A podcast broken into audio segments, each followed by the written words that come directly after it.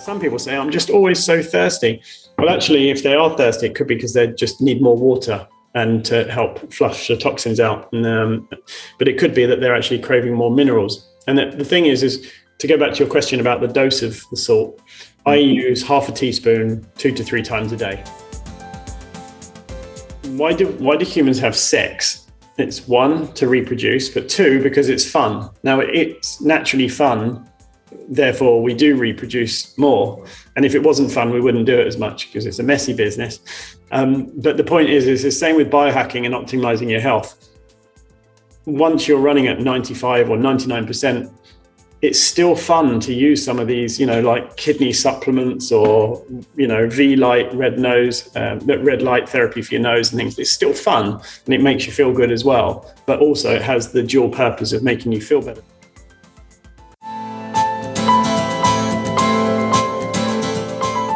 Think, Flow, Growcast.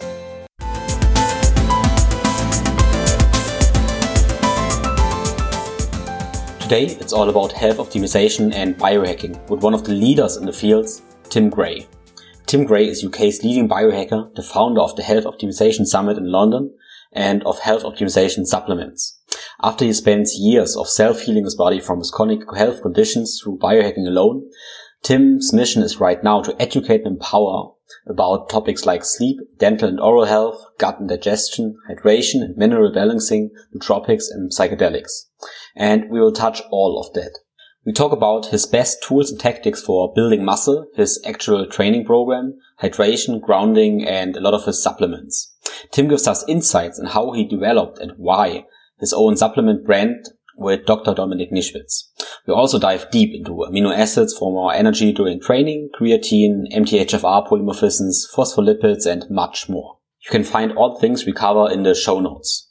Before we jump in, just a quick thanks to our sponsor for this episode. In this episode, we discussed essential amino acids, and as you know, I'm a big fan of essential amino acids too.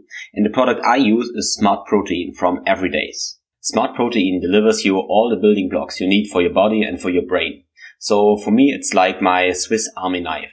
I use them before my workout, after my workout, sometimes before I sleep for better sleep, and in the morning while fasting for my cognitive function. The essential amino acids are composed in a ratio like your body. It's called a human amino pattern. There are no fillers, no sweeteners, nothing else. So it's perfect for your stomach, good for your gut. And yeah, I really love it. You can find the link for Everydays in the show notes and you can use the code ThinkFlowGrow10 for saving 10%. And if you're already there, I really like their probiotic, their protect, that's an anti-inflammatory complex, and their alive, that's a really good product for more energy during the day. Thank you so much for your support. And now let's jump into. So, hi Tim, nice to have you here. Yeah, thanks, Tim. Yeah, and I'm really, really happy, uh, happy to have you here um, because you are called UK's leading biohacker. And we talked right now, we don't want to talk a lot about your history and all that stuff. Um, we want to go what's up right now. And if I'm looking what you are doing, you have a lot of passion. And I really love people that are really passionate. And what I'm interested in, what what is it? What you are passionate about? What brings your light, uh, eyes light up? Um, that's a really good question. Um, that's a big one, yeah. I I really like people knowing how to be better, and I'm talking health and performance generally. Um, it, it, excites me when people say that was a what the fuck moment, as in like I can't believe I've learned something that was so obvious. You know, like filtering water and remineralizing it, something really basic. Um, you know, they're like, oh my God, I've been drinking tap water my whole life and I didn't realize, and everyone told me it was safe, or, you know, any of these things. So that's really my passion. Um, building building things like the conference, for instance, that enables people to learn more so that they can have a healthier, happier life. That's really what, you know, floats my boat also, I'm very passionate about having my face in the sun, um, or should I say, my body in the sun, while grounding and being hydrated properly, um, and being in nature, because uh, you know this is what we evolved with, and this is what makes us healthier. And for me, that's really when I'm in flow state. So that's what what I'm really passionate about. Awesome. Yeah, I like the the what the what the fuck moment. So that's incredible. Yeah, mm. and that's why you're doing it. And just quick introduction: what are you doing? So how are you doing the why? uh, um, so I run. I'm part of my history, and I won't go into how I got sick all these things that I figured out because I, you know, people don't want to hear what like my history. But I started a meetup group in London, which grew to be the biggest biohacking meetup group on the planet that re- meet on a regular basis pre pre uh, pandemic. Um, and that grew to about 300 people every month meeting up on a Sunday um, with a speaker and various brands. So I did a conference, and that conference is now the biggest health optimizing stroke biohacking conference in Europe um, with 1,500 people planned for next year. And really, it's my my main role is finding authors, speakers, some obscure content of emerging, let's say, trends or health topics, um, and the brands and the products all into one place so that someone such as yourself or you know one of your listeners or one of my followers on Instagram, for instance, can come along and they're having a field day of learning all these what the fuck moments left, right, and center and testing out brands and testing out different supplements that may help them or technologies and things. Because like i often say actually is why do why do humans have sex? It's one to reproduce but two because it's fun. Now it's naturally fun therefore we do reproduce more. And if it wasn't fun we wouldn't do it as much because it's a messy business. Um, but the point is is the same with biohacking and optimizing your health.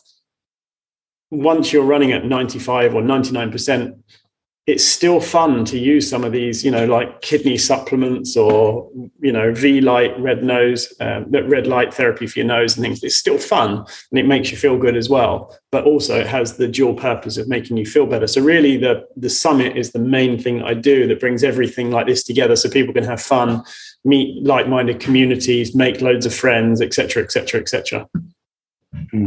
Nice. Uh, what was the last uh, what the fuck moment um, in your past past month or past two past half year? Hmm. You got some good questions, uh, not normal ones that I, usually get asked. Um, you, you, you, told me that I don't uh, shouldn't ask the regular questions. So. Yeah, no, it's, it's, good. It's good to get me thinking. Um, I mean, I, uh, it's more. I think in what I know is ridiculous in the last month opposed to what I have learned.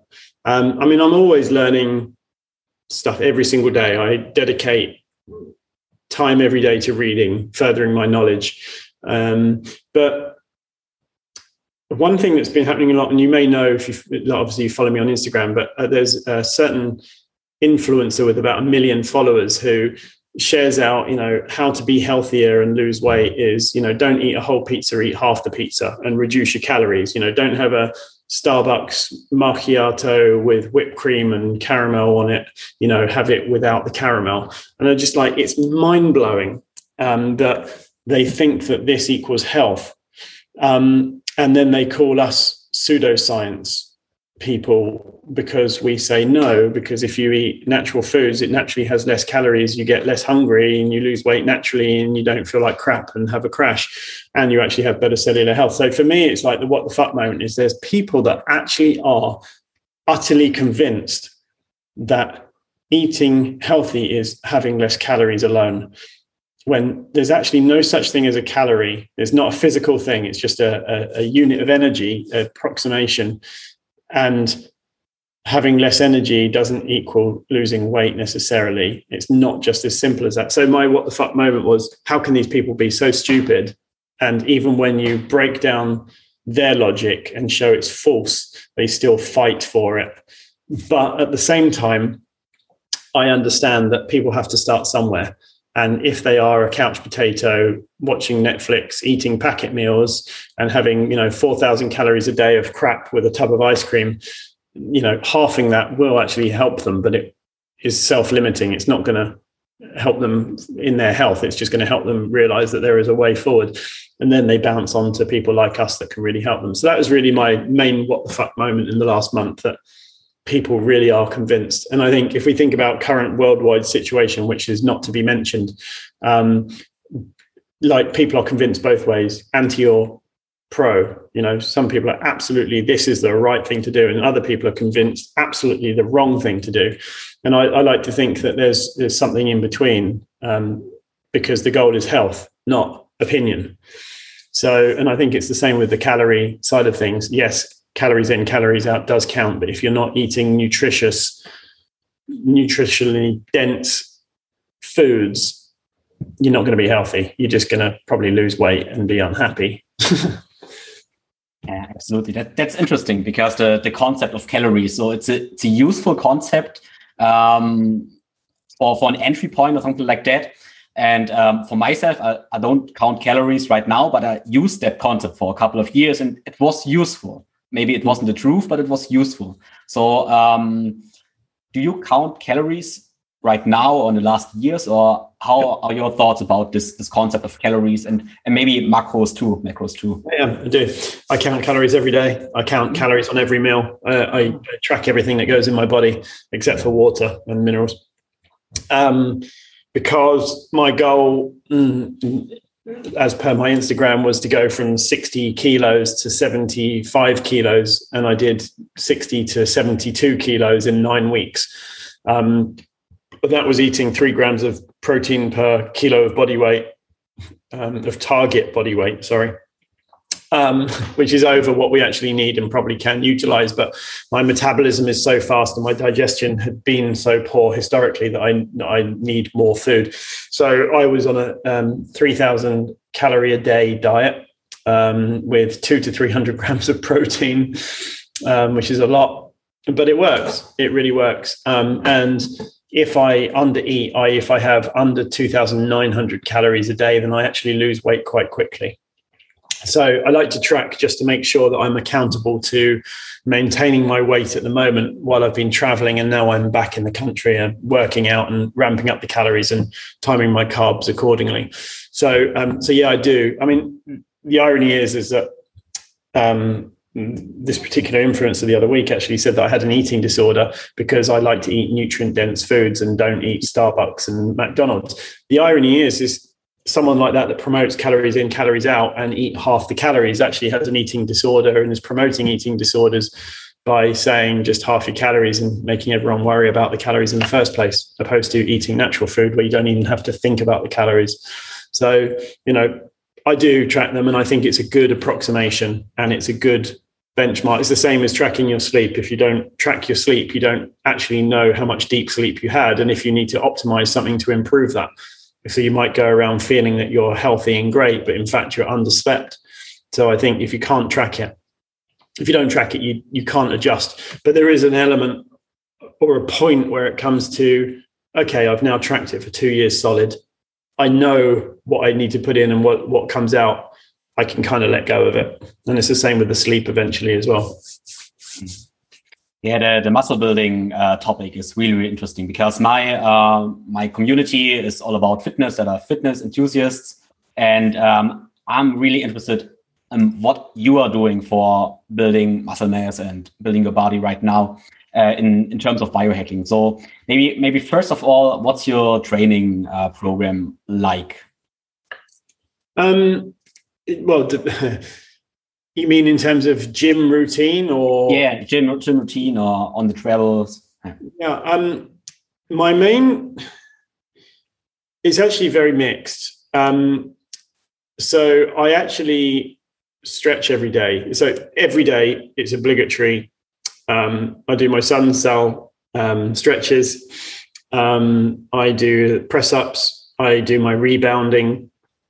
Um, I use a foam roller for my spine because my my posture was like this you know, from my whole family was. So I've been working on bringing it back. So as you can see, I've still got a curve. So this is an area I'm working on.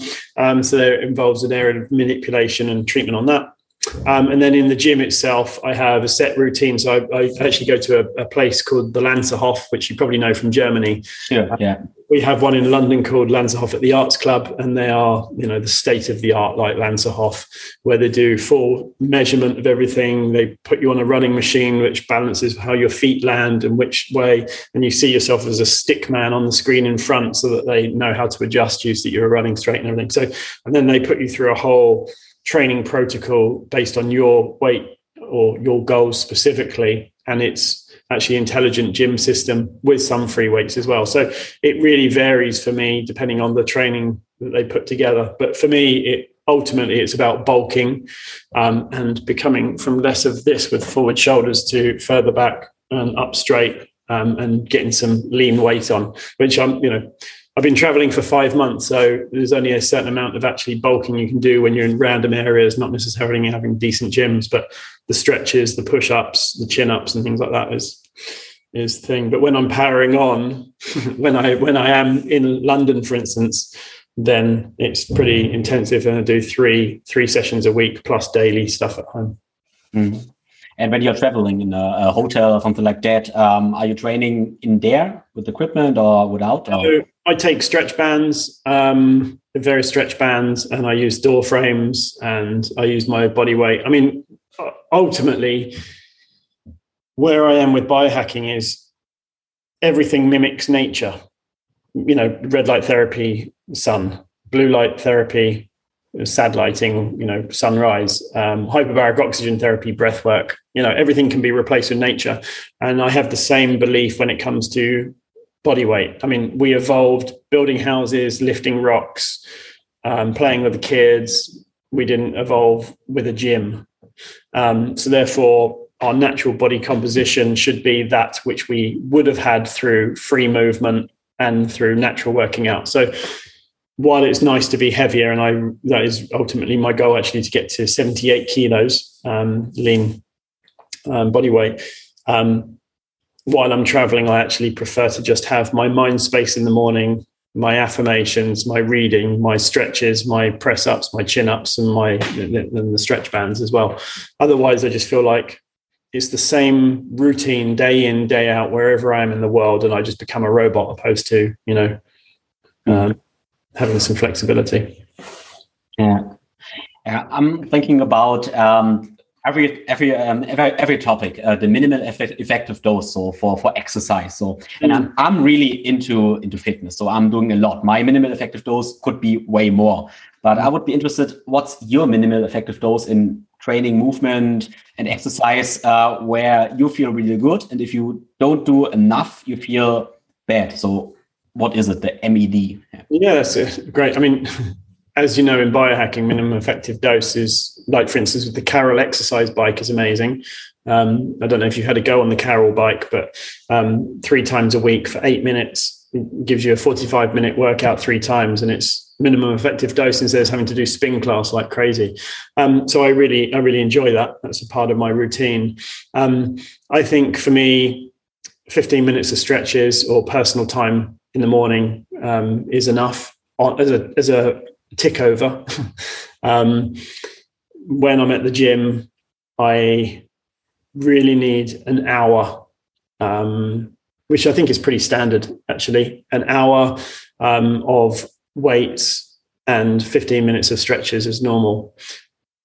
I can do that. I, my optimal, if I push it more than three times a week, I find that I use up too much energy um, and because I uh, previously I had adrenal fatigue and I was actually went from super high energy to super crashing very quickly. So I find three times is optimal. If I do more than that, I find that I'm pushing myself to do more more exercise than I need or what I mentally want. Um, and if I do two, I'm not quite happy enough, and I, I feel guilty for not doing it. So it's a kind of um, but again, this this really does depend on where I am in the world, how much sunlight I'm getting and how much nature I'm I'm getting. Because like traveling in the last five months, I was pretty much swimming most days, doing a lot of exercise, um, and I found that I only needed to do you know weights of some description once a week and the swimming every day and the breath work from holding my breath and being under the water as long as I could and all these things contributed to a very healthy mind and body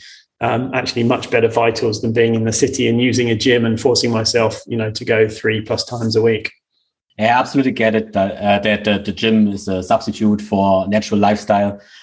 Um, you always uh, already mentioned that you go for two up to three grams of protein per day. Yeah, what are you eating or supplementing for for muscle gain? So some little biohacking stuff. Mm-hmm. Okay. Um, first of all, nutrient dense foods. Obviously, you cannot do better. Um, I really like ribeye steaks, lamb chops, um, uh, wild caught salmon, um, clean organic vegetables, and I, you know, I probably have thirty percent vegetables, sixty percent meat, something like that. I don't like to rely on powders and products too much these days. However, they really do help you hit your goals quite quickly. So, for instance, um, a product I brought out recently was um, aminos, actually, health optimization SUPs recently. And it's core five products at the moment, and we're building out the range. But our flagship product, and it is for me in my life as well, is branch chain with essential amino acids. And I know obviously branch chain are in essential on their own, but we have extra leucine in there. So you have branch chain and um, essential creatine, glutamine, taurine, and magnesium malate as well. So it's a, a, five or six in one stack. As you know, creatine being one of the most studied supplements of all time. Um, and for people with the metabolism, uh, especially people with uh, genetic SNPs in the MTHFR, creatine is an amazing supplement and really does help in upregulating meta- metabolism, um, helps with the end process of methylation. Um, it helps with weight gain and water, um, how you retain water. So, when stacked with the aminos, which are, let's say, pre digested or immediately available in the muscle, um, and considering we use, I think it's 35% um, of the protein used in exercise is from the aminos, uh, the branch chain aminos during exercise, I believe. Having the aminos during a workout with that stack is actually really powerful. And so I use five scoops. The, the recommended is three. I use five, which gives like 20 grams of amino protein. Um, and I do that twice a day. In fact, I, I, spoke to Sim Land about it this week. We actually did a podcast last week, which is really interesting because uh, talking all about the protein and bodybuilding because this is his thing at the moment. And um, yeah, he was saying, well, we were discussing how important the aminos are for brain power, for neurotransmitters. And it's funny how a lot of people that are plant predominantly plant based or vegan actually don't necessarily have the brain power and yet they don't realize it or they can be actually quite placid and chilled and when they have something even if it's a, a fermented amino source which is vegan friendly they come alive they start bouncing down the road their neurotransmitters are like literally fired up like they're not used to having um, so i think the aminos is the fundamental thing for me that makes me feel great in the morning, even before my bulletproof coffee and during workout. So, and that that contributes 20 to 30 grams a day of my protein. Protein, it's not complete, but it's amazing. Um, and then I rely on food for the most part. And then I don't really use protein powders. I did formulate one with uh, Dr. Dom Nischwitz uh, recently, which is more of a functional medicine shake to help repair the gut. It's uh, rice protein with digestive enzymes, um, glutamine, prebiotics, probiotics that really helps repair the gut. It's not super high in leucine, but with your whole day being, you know, eating properly and having the aminos, then you have enough leucine in the day for protein synthesis uh, to help uh, um, muscle muscle gain. So, I think in summary, um, eat the best, cleanest food you can, high protein, um, because it's satiating naturally, um, and um, and then support with the right powders, but don't rely on the powders, which I think a lot of people in the weight gain, uh, trying to gain weight, rely on the powders and have so much whey protein and don't necessarily eat enough quality food, and therefore, you know, imbalance things as a result. Mm. I'd love to know your take on it, actually. Absolutely. So, um, yeah, um, I would do the same. So, first real food, and then supplementing uh, with powder and essential amino acids. Um, I personally um, eat a lot of protein powder mm, because I don't want to eat too much meat. Um, yeah, so that's always a little bit of a struggle. I don't want to eat two or three times per day um, meat or fish or eggs. So I do a little bit more of whey protein or I don't know protein powder, but yeah, it, it depends a little bit. But I'm a really big fan of your um, essential amino acid and branched chain amino acids um, too. And I read a lot of studies that uh, branched chain amino acids aren't just good for mTOR and muscle growth and all that stuff, but for your neurotransmitters too, and the drive and the training. So it's absolutely a thing that you're more driven and all that stuff. Mm. And I, th- I, think it's an area that people people undervalue. Um, but I never heard about uh, the correlation between uh, creatine and the MTHFR uh, mutation or polymorphism. Um, mm. Do you know how does it support exactly the MTHFR, the methylation cycle? Um, so the way it was explained to me, actually, I discussed this with Dr. Dom Nischwitz um, mm. actually uh, two weeks ago when I was with him.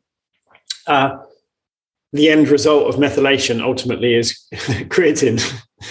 Um, uh, obviously, there's a whole load of processes that methylation does in terms of red blood formulation, uh, red blood cell formulation, uh, detoxification, liver phase one, liver phase two, blah, blah, blah, blah, blah, blah, blah. But one of the end products of methylation is actually creatine. So people that under methylators by having creatine actually is bypassing a lot of that. So it actually help upregulate me- metabolism for them better. I'm again, I'm not an expert in it, but this was discussed with Dom last uh, couple of weeks ago, and it was really, really interesting how he explained it intricately. So um, interesting. Yeah. Yeah, because um, that's my my topic too, because I have this polymorphism too. So, and I'm really interested in yeah mm. upregulating it. Yeah. Yeah. And uh, yeah, I mean that, that's why we've got we've got I think it's 1.2 grams in the aminos, um, and people say, well, why haven't you got five grams as well? If you want it twice, you don't want to be having 10 grams of creatine a day. And while some people say you should load with it, I don't think so. I think five grams a day is good. So if you are having other supplements and things like that, or if you've got your separate creatine, I like Creapure personally. Um, you know, the aminos twice a day, that gives you 2.4. That's half of your daily creatine. And then, you know, you can supplement with 2.5 grams to take you to the five a day, um, which is the, the ideal. But yeah, it's funny because creatine apparently is the most studied supplement of all, basically. Um, yeah yeah, it's it's it's so fun because I had a, a client of mine, a, a woman. Um, she's training pull-ups for for half a year, and um, two or three weeks ago, she started with uh, supplementing creatine, just a teaspoon a day, five grams, and right now she can do one pull-up. So it's a little bit crazy, but it's so easy. It's so cheap. It's well studied. It's yeah, that's what I recommend too. Yeah. Mm-hmm. Yeah, I mean, some people find that it messes with their sleep to start with, um, mm-hmm. and that's that's why it's best to have it kind of in the morning, not necessarily in the afternoon. For me, it doesn't affect my sleep unless I take it crazy late. Um, but I think it does level out after a week or so. Um, so you just have to. But actually, it's funny because Ben Greenfield um, uh, said a while ago that when people don't sleep so well with creatine, it's actually because they require less sleep um, it's not necessarily that they are sleeping worse. It's just their body is saying, I don't need quite as much sleep to um, recover, which is interesting. I mean, it's an interesting theory. Um, I don't know how much there is backing it, but still, it's a, an interesting point. But I find that people that do go onto creatine actually do level out over a couple of weeks and actually, you know, find that they're sleeping better once it's settled back down again. Yeah, that's because um, I heard a couple of times that uh, you can take creatine before sleep and mm. then your sleep could improve. So it's pretty interesting that everyone has to try test it on your on his own. Yeah. Well, the other thing is is um, we know that if you take B12 or methylfolate before bed, you probably won't sleep very well um, because it's upregulating so many things. Um, but then if you have trimethylglycine, so if you if if you're um, if you have the MTHFR SNP, try adding in 2,000 milligrams of trimethylglycine straight before bed now the methyl donors with the trimethylglycine. So not only is it glycine, so it's obviously helping you with detoxification, the trimethyl part um, actually gives you the methyl donors, which gives your body what it needs to actually be into parasympathetic mode while you're sleeping. Now, for me, my heart rate variability doubles when I take 2000 milligrams of trimethylglycine before bed. Um, on the assumption I'm not in a Wi-Fi area where people have got, you know, in my apartment, for instance, it's not bad. But when I'm in a hotel, my heart rate variability tanks because of the Wi-Fi. Um, even if I'm taking trimethylglycine, but if your environment is clean, you haven't got mold toxicity in a house, and you haven't got Wi-Fi bouncing around everywhere, you'll find that trimethylglycine, if you have one of the, the genes uh, SNPs for methylation, you'll find that your heart rate variability just goes crazy and your readiness hits you know all time high so it's a really good really good hack for anyone that's got one of the mthfr genes that that's awesome it's it's really really funny that you mentioned that right now because last uh, last um, night mm-hmm. um, i took my my b vitamin complex in the evening um, because of a couple of different reasons um, and in the bed, um, my nerves are really irritated. So I couldn't sleep at all, and uh, my uh, my right triceps was um, shaking a little bit. It was horrible, like nerve irritation. But I have the um, TMG, um, trimethylglycine um, here, and I'll try it this this tonight. Yeah. 2000 milligrams. Yeah. I mean, if you ever have your bees in late in the evening, if you take uh, niacin B3 um, I take 500 milligrams if like if I need to calm down. You'll find that that actually helps calm the whole methylation um, and helps you sleep. And it's actually one of the best sleep sleep hacks that there is. Taking niacin before bed. So 500 milligram niacin and two grams of um, TMG. So yeah, well, the thing is with niacin is you can get the niacin flush and um, which means you get turned into a beetroot and it all gets all prickly and tingly. And some people get freaked out thinking they're having an allergic reaction. They're not. It's actually quite normal. Um, often if you drink alcohol when you have high inflammation levels the niacin will give you a flush or if you've not been well for a few days you'll get the niacin flush but after a few days of using niacin you won't get the flush anymore and then you might have it once a month um, I used to do 50 milligrams and then 100 milligrams, and um, then uh, actually Dom, Dr. Dom Nischwitz gave me 500 milligrams of niacin to try out, and I've been using 500 milligrams ever since. Um, and so, yeah, before bed, that is just lovely. And there are a lot of uh, formulations. They um, are called no flush niacin. Do you yeah. try that? Yeah, it's not. Uh, it doesn't have the same effect. Uh, I mean, I don't think it should be messed with, and I think um, the flush is is much better. Uh, say, and you mentioned in your formula, your uh, essential amino acid formula, uh, taurine. Why are you using taurine inside? So, taurine um, is, is, essential for bile salts for the liver. And um, so, if you've heard of the supplement TUDCA, um, which is a really well known bile salt, actually, Body Bio, one of my favorite supplement brands, actually sells TUDCA. It's re- been very well um, it has a lot of clinical evidence with bodybuilders with high liver enzymes specifically. And um, it's also very good for people with high cholesterol. Uh, it's a specific bile salt. It helps you use certain, uh, disperse certain oils from your food and in your digestive tract. Um, and it supports the liver. And as you know, that if your liver's screwed, basically your digestion is screwed, your energy is screwed, your hormones are screwed, everything falls apart. So you really want to support your liver. So taurine helps upregulate. It's the precursor actually to TUDCA. Um, so it supports your liver, which supports your digestion, which supports your energy production, um, and um, yeah, it's it's actually also a very well studied thing. Um, I think it was Red Bull that used to say that we um, have taurine added to it to give you wings. I don't know quite where they get that claim from, but um, taurine is very, very good. Um, but for instance, if if anyone says to me like, "What should I supplement with?" I always say, "Support your liver and your digestion." And now most people think, you know, adding in probiotics, for instance, is the thing to do to fix your gut.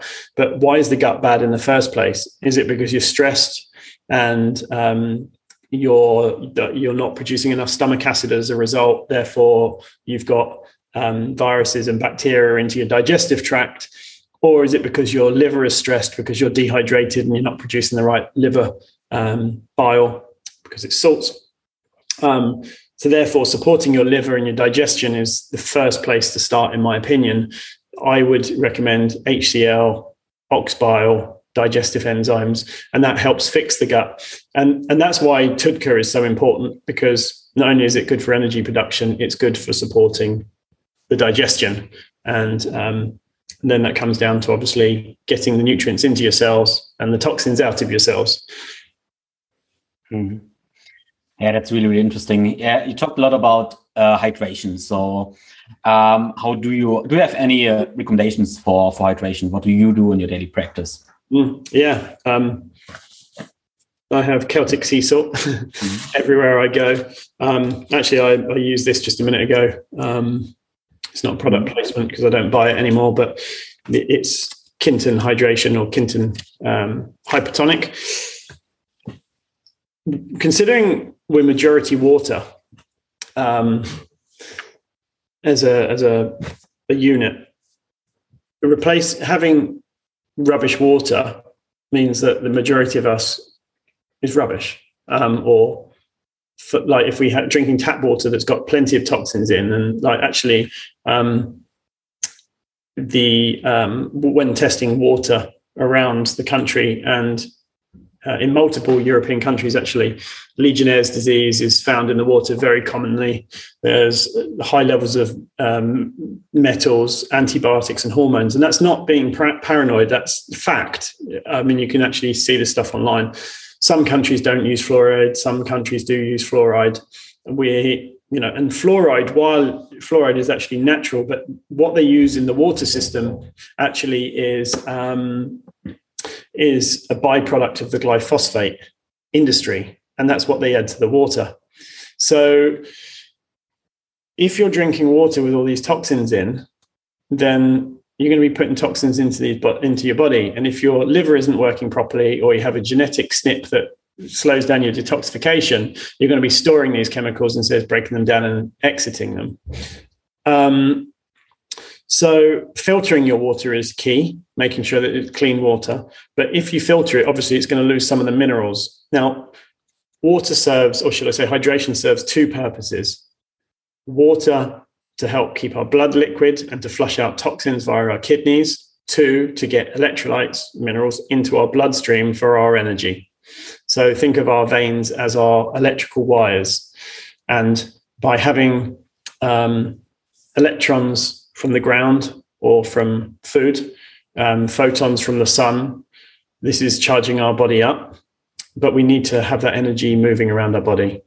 And if we don't have enough electrolytes, then our energy production may be okay, but not necessarily moving around our body properly, which is when people get adrenally fatigued because they're actually dehydrated and their adrenals are struggling um, because they're having to work so hard.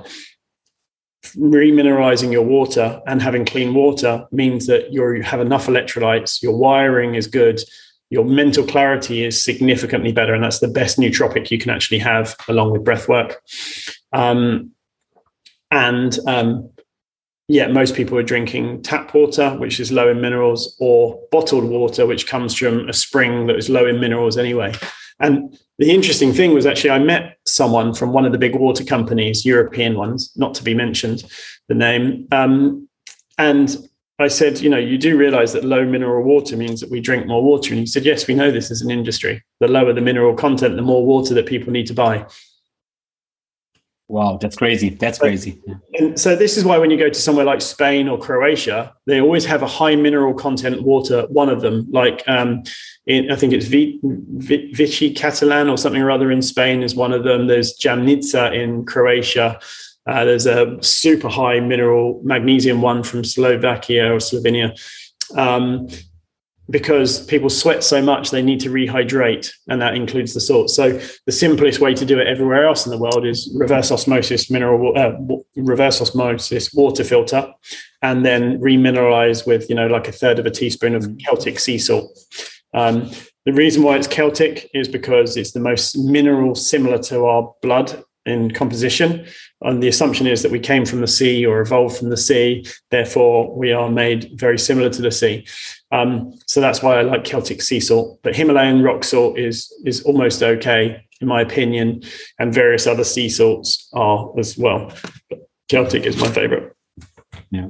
I use the Himalayan uh, Himalayan uh, sea salt, uh, salt because of the color, uh, just mm. like the like the color.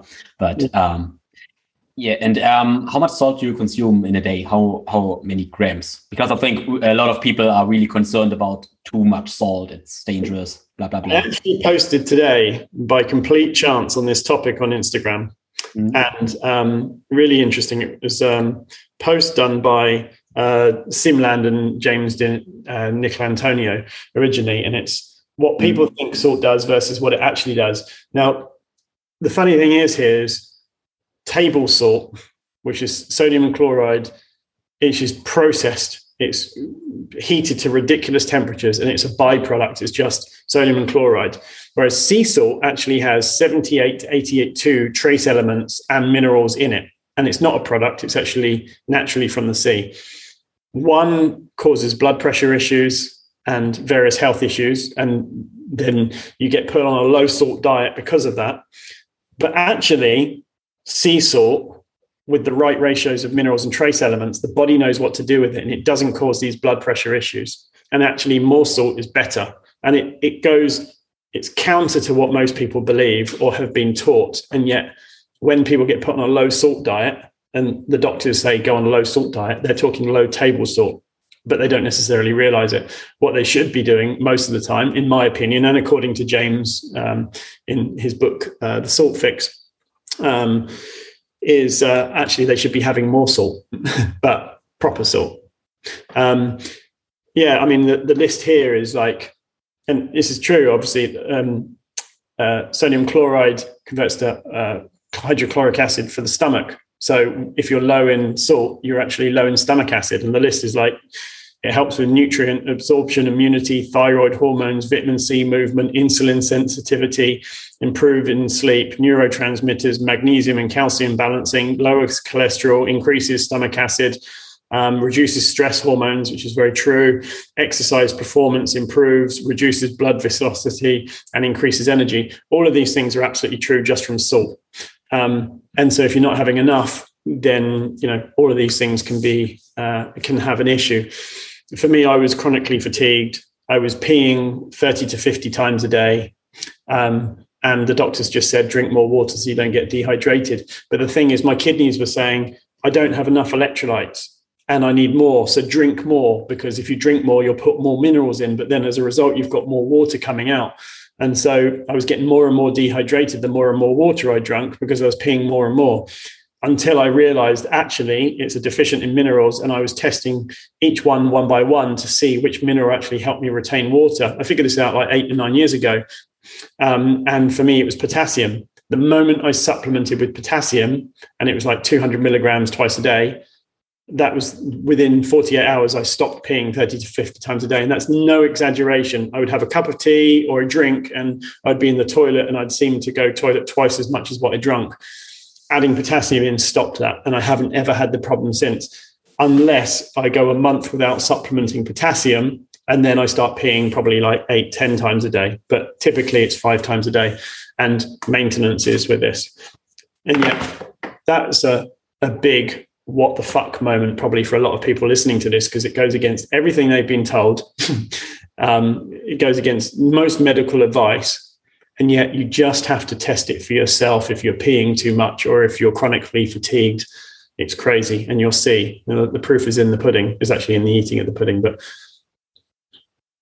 yeah that that's really really interesting. So at my what the fuck moment with the hydration was a couple of years ago i ran a marathon in the in the mountains mm. and um, i just had clear water without electrolytes and i drank the water and i had to pee immediately and i was really really thirsty and i drank it drank drank but I was thirsty. And then I had salt um, on on a on the station, and I had the salt and the water, and then I had to pee for for half an hour, and I wasn't thirsty at all. It was so interesting during the marathon. uh, that was my what the fuck moment with the with hydration. Yeah. Yeah. Yeah. Do you know what? It's crazy, isn't it? How many people could be helped if they actually knew this? Um, it's really, really, really crazy. And it's like the body's saying, drink more water because I need more minerals. You know, sometimes you're low in water because you just haven't drunk enough water. So that's where the two purposes of, of hydrating comes in. That you're going to, the more and more thirsty you get, it's like some people say, I'm just always so thirsty. Well, actually, if they are thirsty, it could be because they just need more water and to help flush the toxins out. And, um, but it could be that they're actually craving more minerals. And the, the thing is, is to go back to your question about the dose of the salt, I mm-hmm. use half a teaspoon two to three times a day. I'm not mm-hmm. prescriptive with it by any means. You know, when I feel like I need it, I add it in. But earlier days, I'd have to have it every morning, every afternoon, every evening. Otherwise, I wouldn't feel right.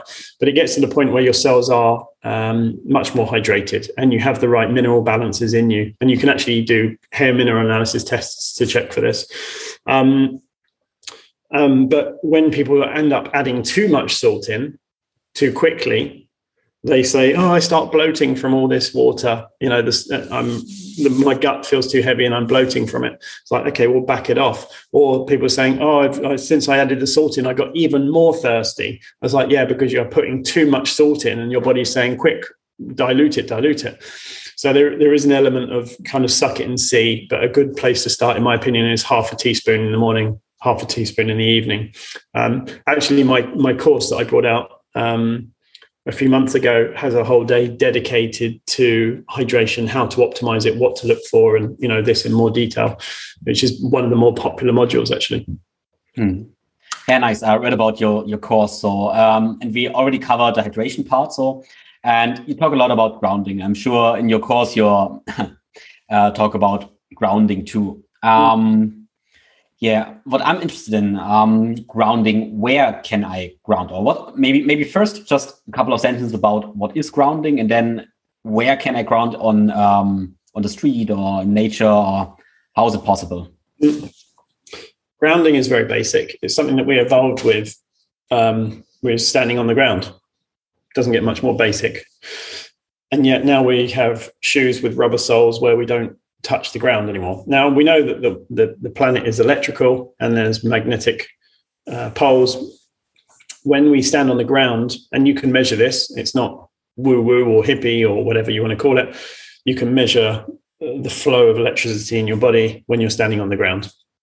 Um, it's a transfer of electrons, and those electrons um, basically neutralize, or should I say, pair with and neutralize free radicals, which are the byproduct of our mitochondria doing its thing, um, which reduces inflammation.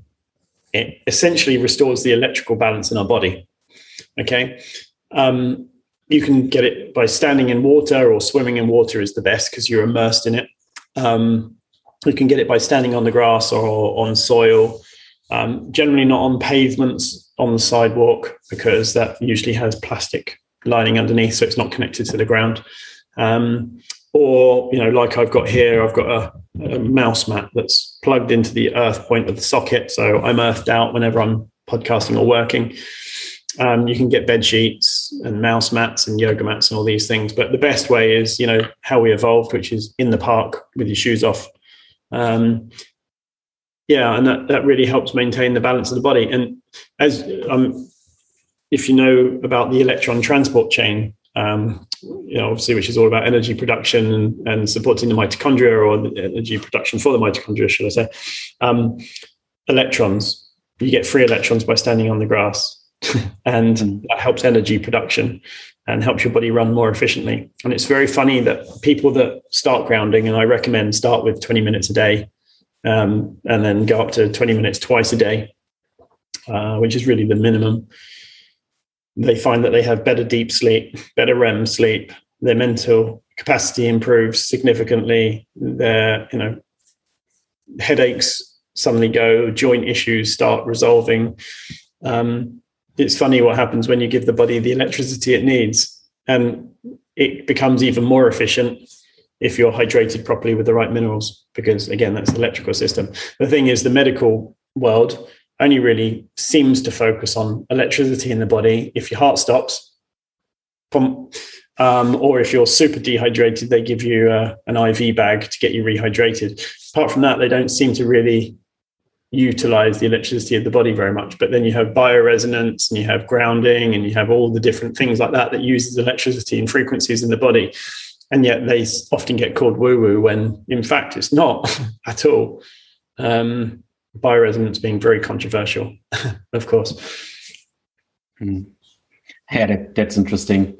Um, I'm thinking about the comparison about staying in nature in the grass and staying on your grounding mat right now. Mm-hmm. So, um, would it be equivalent to do one hour on your grounding mat right now doing the podcast or standing outside? Is it yeah. a substitute? Yeah, it's very good. Uh, I mean, it's the flow of electrons that's important. Um, for instance, if you have pain actually, I recorded a podcast with Clint Ober, who is the father of the whole grounding movement, who kind of figured a lot of this stuff out last week. Uh, it's to come out in a week or so. But um, if you have, for instance, a pain, uh, uh, you've had dental surgery, you can get a patch, an earthing patch where it plugs in to the earth socket in the wall, um, and you'll find that the pain resolves and inflammation goes because it's an anti it's the most powerful and free anti-inflammatory you can get is grounding. So you can actually put a, a patch on it and you'll feel the pain vanish quite quickly. Um, so having a mouse mat like this one here is great and it's it's good for my body because i am actually grounding but nothing beats standing on the grass or swimming in the sea. Actually the swimming in the sea is the absolute best. Like for instance if you've had a bad day and you're stressed and you swim in the sea, you see the difference in how you feel almost immediately. You cannot be stressed unless you've got a shark or a jellyfish on you, um, just because um, you're. If you have low cortisol um, and you stand on the ground, you're earthing, your cortisol will come back to baseline. If you have high cortisol standing on the earth, your cortisol will reduce to baseline and sink with the day your daily rhythm significantly better from grounding alone. And this has been measured and repeated in studies. There's actually, I think it's 23 studies, including peer-reviewed studies on grounding now. It's taken a while for it to get there, um, showing how much of an effect it has on inflammation, even in thermography scans, even looking at the red blood cell under the microscope to see before they're clumped together, needing thinning uh, after grounding, they're equidistant without needing thinning and free flowing, showing the electrical charge in the body is restored. So, um, you know, that's why, again, there's a whole day dedicated to this in more detail and how to implement it in my course. Um, it's my most favorite one of all, along with sunlight. Basic biohacks, no products needed, just nature. Yeah, that's that's incredible. So I'm realizing every time I go into a lake or sea or something like that, um, I have immediately a, a, bowel movement and I go into a parasympathetic state, sometimes mm. immediately. And so it's so interesting. My whole system um, is calming down. There's there's a lot. We, yeah. I think we don't understand all components, but it doesn't really matter. So yeah. Yes, yes, I, I completely agree. Um, it's amazing what the body would do when you give it what it needs to operate as it should. It's actually really funny because I had this conversation with a neuroscientist uh, friend, speaker of mine last night. For instance, if you take a psychedelic or if ketamine for ketamine assisted therapy or something. Now let's use ketamine because it's a fast, a fast in and out. You put this chemical in you, within five minutes, you're in a different reality. Within 45 minutes, your body has gone, there's something in me I need to clear very quickly and self corrects and brings you back to normality within 40 to 45 minutes.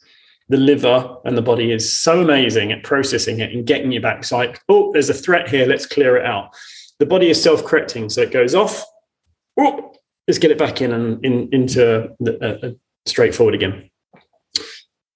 The body is the same in all regards from sickness, chronic sickness included. If you have chronic health issues, something is blocking the body from getting back on the line it's supposed to be at.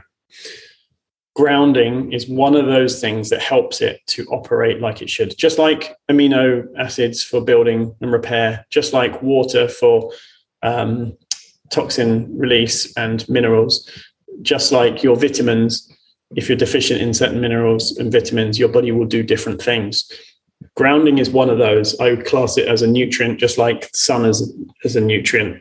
Um, you know, if you get electrons from your food, um, antioxidants from vitamin C, and all these things, um, or photons from your food, or photons from the sun, they're all nutrients. So they're building blocks. So if you, it's interesting. It shows that if you're in sympathetic and then you're grounding and then you become parasympathetic, it's showing your body is craving that, which means that you should be doing it more. And probably a, uh, you'll find that an earthing pillow case or uh, uh, an earthing mouse mat um, and get a multimeter to test it to show that you are actually getting the flow of free electrons from it, then you probably find that your your health and your performance and your growth and gains and workout routine becomes much easier as a result.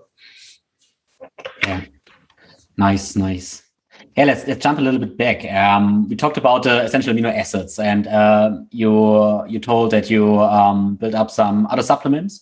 And why did you um, build your own supplements? And what are the other ones? Yeah, what? Uh, um, yeah, why? Um, so the very first one for me is um, the daily core nutrients in terms of my supplements of, of my brand. Um, actually, I'm going to take it back one step. My favorite supplements of all time are two that I don't make. Uh, and I may do in the future, but we'll see. Number one is phospholipids. Uh, so phosphatidylcholine. Mm. Body Bio is the brand I use, um, and I use the gel caps. Now, the reason being is because our cell membranes governs what gets in the cells and gets out of the cells okay? Nutrients in toxins out. If our cell membranes aren't good as we mentioned earlier on and if it's made up of things like crappy sunflower oil or rancid oils and stuff you're never going to have cellular health proper cellular health. Um, phospholipids or phosphatidylcholine helps repair the cell membrane. So also the choline upregulates the liver which means you produce more liver bile as well um, and choline is um, so important in brain function. Um, and uh, for instance, acetylcholine is pretty much what gets upregulated by most nootropics as well. And that's a similarity across all of them. It seems to be across all of the nootropics. So phospholipids PC by Body Bio is my number one supplement. And I take one capsule with every single meal always, no exceptions. Number two is trimethylglycine. And for me or anyone that is an undermethylator, it is like mm, magic dust. It's amazing. Uh, 2000 milligrams before bed is the, is the ideal uh, dose for me. It can differ for other people. Um, when I started adding in trimethylglycine on waking, I noticed, you know, my energy went from walking around to being able to run everywhere again. And it was a, a significant shift in my energy production. Um, and then, so those are two that I recommend before my own. Then I brought out a product called the Daily Core Nutrients, um, which is I don't like to belittle it and call it a multivitamin because it's a multivitamin, it's a multi mineral, and it's got CoQ10 in there, and it's got the right synergistic doses of B12, folate, um, and um, the right vitamins to upregulate your methylation if you are an undermethylator. And it's a daily top up to make sure that you have the daily core nutrients for your cells to operate. So if there's one supplement to rule them all, in my opinion, other than the personalized two that I just recommended before, it is the daily core nutrients. Um, and that's got like boron in it and things like that, and a little bit of magnesium. So that helps you run on all cylinders. And it's particularly good for people that are under methylators as well. Uh, so it helps upregulate detoxification, liver phase one and liver phase two. So that's the daily core nutrients. Um, everyone else for of that similar quality, and bearing in mind, we I have built the cleanest supplements we can ever possibly make. Okay, and for instance, every single thing is considered. In fact, in I'll give you an example with the daily core nutrients. Um, there's actually a, a, tiny bit of um, um, cornstarch, modified cornstarch. Yeah. Mm. And, um, and a few people mentioned it. Well, Tim, if you've got a biohacking supplement, why have you got modified cornstarch in it? Number one, it is a very clean source. Number two, it is less than a microgram. Number three, it is required for the manufacturing process for it to be stable. There is no manufacturer that we could find anywhere that could make it to the standard that we wanted without that. And yet we got it to, you know, around a microgram. The thing is, even, even the capsules that they're made in, the all manufacturers said it's not possible to make these uh, capsules. Um, they won't work in our machine because we wanted it so clean. Um, in fact, they made it happen and they did it to our specifications. And it was the first time that they ever made capsules from this um, material that was so clean. So so that's number one. So daily core nutrients, you will not, you compare it to anyone else, their prices of this quality or as near to it is probably 30 to 50% more. Ours are, I think it's 40 pounds, 40 euros, something like that. Um, whereas Thorne and Life Extension of that quality are around 50 to 60. So that's that's where really the starting point. And I take two of those every day with breakfast. Um, the and I won't run through all of them, but the next one obviously is the aminos that we've already discussed, and that's our flagship product. It's the most popular seller. We sell three of those to every one of everything else, and that's just because we need these building blocks for brain power, for our muscle repair, um, and um, everyone could pretty much have that and and and do well with it. Um, we've also got a vitamin D and vitamin K. Now, the best supplement for vitamin D is sunlight. Um, and um, we shouldn't really supplement with it. But the reality is, is in northern hemispheres, we don't necessarily get enough sunlight. Our vitamin D levels are low, and with outcomes of certain viral things going around, the biggest indicator for success or a low uh, you know, for a good response to the virus is actually having high vitamin D. And the 98% of people with almost no symptoms had high vitamin D, and 96% of people that had the worst outcomes had low vitamin D. So, you know, if you can't get to the sunlight, bring, you know, vitamin D to you and supplement with it. So I brought out a vitamin D, which is actually come, it's a natural source one, which comes from lamb's wool, um, sheep's wool, um, opposed to synthetic or crappy sourced and our vitamin K that comes with it stacked comes from um, fermented soy, so not I can never say natto sourced, which is um, Meta MenaQ, which is like the, the best you can get. And we've got it in cold extracted sunflower oil. Now, a question that comes up is, oh, well, it's in sunflower oil. Don't, don't you say sunflower oil is bad? 99% of the sunflower oil is bad because it's processed at such high temperatures it becomes rancid and oxidized and it's actually very damaging for your cell membranes and mitochondria. If it's cold extracted it's actually very very good oil but because so many people have asked me this question now, we're actually changing it to be an MCT oil. I mean, this is how you know we're trying to improve everything. Um, we also have a collagen, a fish-based collagen, which is a natural source. The fishermen go out, collect the fish, bring it back to shore, skin and bone it. We take that and then actually um, process that into a, a completely doesn't smell of fish at all, by the way. And we add acerola cherry to it, so you can add it to your coconut yogurts and things like that and then that makes your yogurts high protein. So it helps you with your daily um, glycine and your protein levels for uh, for health and gut repair. Um, we have various others like a functional medicine shake, which is plant based with digestive enzymes, prebiotics, and things, which is which is rather nice. Um, and um, what's the other one? Oh, we've got some chlorella coming out. We've got uh, um, buffered vitamin C coming out. I'm just working on some astaxanthin and something else as well. So we have about 30 products soon, but being so clean and having very, very high standards on our manufacturers, then it takes a while for these things to come through. But yeah, it's done. We actually sold out very, very quickly. I think it was three weeks from our first order. mm. we sold out. So I'm very happy with how it's going. Nice. Yeah, sounds uh, like a great journey. So, and I'm really interested. Uh, it's pretty nice that you explain all of that. So, I think it's really important that customers um, know how much, um, yeah, how much energy um, went inside that, and that that it's worth it. Yeah, and mm.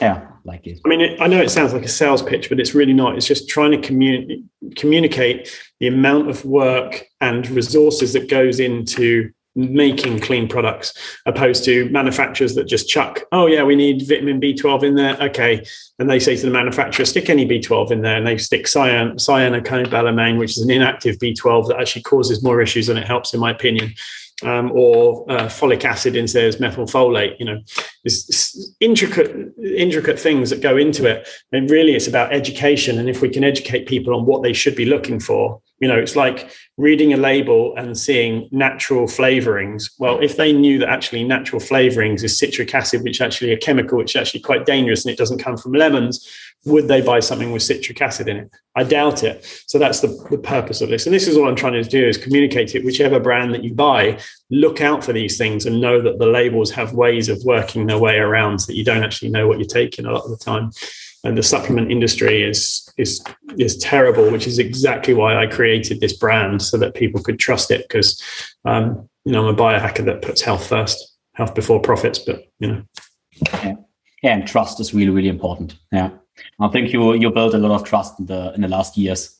Mm. Um, yeah, and one of the best things that you built is is for sure the Health Optimization Summit. Um, and I hope it will will be possible next year. Um, yeah, first of all, the Health Optimization Summit. So why isn't it called the Biohacking Summit? So is health optimization the same like biohacking, in your opinion? It's a good question. It's a good question. Um, while I consider myself to be a biohacker, it's very misunderstood and media don't necessarily like it or certain industries don't like it because it challenges challenges the system i guess um, also people think it's about having genetic optimization or having metal implants and becoming a cyborg it's not but also biohacking is uh, it's great. It's very, very good, but it's also associated with rich people generally. Um, and I did a survey on Oxford Street a few years back, and it was asking people if they wanted to biohack themselves. And we had less than a tenth of a percent of people that we asked say they even knew what it was, let alone wanted to biohack themselves. Might be a bit different today. Um, but when we say, do you want to optimize your health? We had 95% of people say yes. And now that was pre COVID. So let's just imagine what it is like today. Um, and then 4% of people said a loved one, so like a mother, a father, a partner, or something. And then 1%, around 1%, just were rude and pushed us out the way because it's London and they're probably on the way back to the office or something. So it shows that biohacking, while it is amazing, it's limited in its reach because of understanding. So health optimization, I felt, was a much better name for me personally because it is about optimizing health, not just becoming a cyborg. So, um, yeah, so thus Health Optimization Summit. While I'm a biohacker and I love the biohackers, most of them, um, I consider myself to be a health optimizer. And you know, since since doing that, our we've grown significantly. Like we went from 500 followers on our meetup to several thousand within weeks. Um, and as a result of the summit, being health optimization, we had leading medical specialists that would speak at our summit because they didn't like biohacking as label and the dogma that surrounds it, but they were very happy to speak at a health optimization conference with other functional medicine doctors and things as well. So we could then target health, fitness, medical wellness, nutrition, biohacking, paleo, keto, all of these different fields and bring them together with the sole goal of let's make ourselves healthier. And, and that's why it's Health Optimization Summit, not Biohacker Summit or Biohacking Conference or one of those. Yeah, love it. Uh, then my my feeling, uh, health optimization, I love the term, but um, in my work, I communicate more like it's for everyone who want to take responsibility for his health. And maybe health optimization sounds a little bit too elite mm. And I like it more to go a little bit lower. Everyone who want to do something for his health and want to take responsibility is welcome to use the tools of, mm. of biohacking. Yeah. So I think also in German, the word optimization has a different different feeling to it than it does in English. Um, it's, pretty, it's pretty hard. It's pretty hard in Germany. Yeah. Yeah, yeah. I was actually speaking to Max uh, Gotzler uh, a few weeks ago, about it and Dr. Dom as well. And they're like, yeah, optimization has a very different meaning over here. Oh, but really? For me, it means continuous improvement to always to always better something. And some people say, oh, well, you shouldn't need to keep on focusing on your health. But you should always be focusing on your health, and that means preventing things from going wrong. You know, a friend of mine, uh, Martin Tobias, who used to be the CEO of uh, Bulletproof Labs, um, once told me his story about going to the doctors, and he said to his doctor, "I want to be better." And he goes, "What's wrong with you?" He said, "Nothing." but I want to be better. Like, how can I have better brain power? How can I have more energy? He goes, yeah, but what's wrong with you? He said, nothing. He said, well, we can't find anything wrong with you, so go away. Like, why should I have to go to the doctors only when something's wrong? Why shouldn't I be able to go to the doctors to be better and prevent things from going wrong? And that's exactly where health optimization comes in. It's like if you're if you're sick and chronically sick and you haven't been helped, these are the things that you can do. If you want to prevent that, here's the things that you can do, and here's a community that can help you do it. Mm-hmm. I understand you completely. yeah, but it's really interesting to think about that because my, my audience is um, German and Austrian and Switzerland. And yeah, in German, so hacking is a pretty hard word and optimization too. Mm. Um, yeah. Interesting. Yeah, I was, interesting. Yeah, I was talking about maybe doing one uh, uh, uh, one of the conferences in in mainland Europe at some point. Um, but it is a consideration with the name. But I think a lot of people have got to know health optimization as a brand now. Um, so I think it's probably going to be accepted a little bit different, but we'll see. Time will tell. Nice.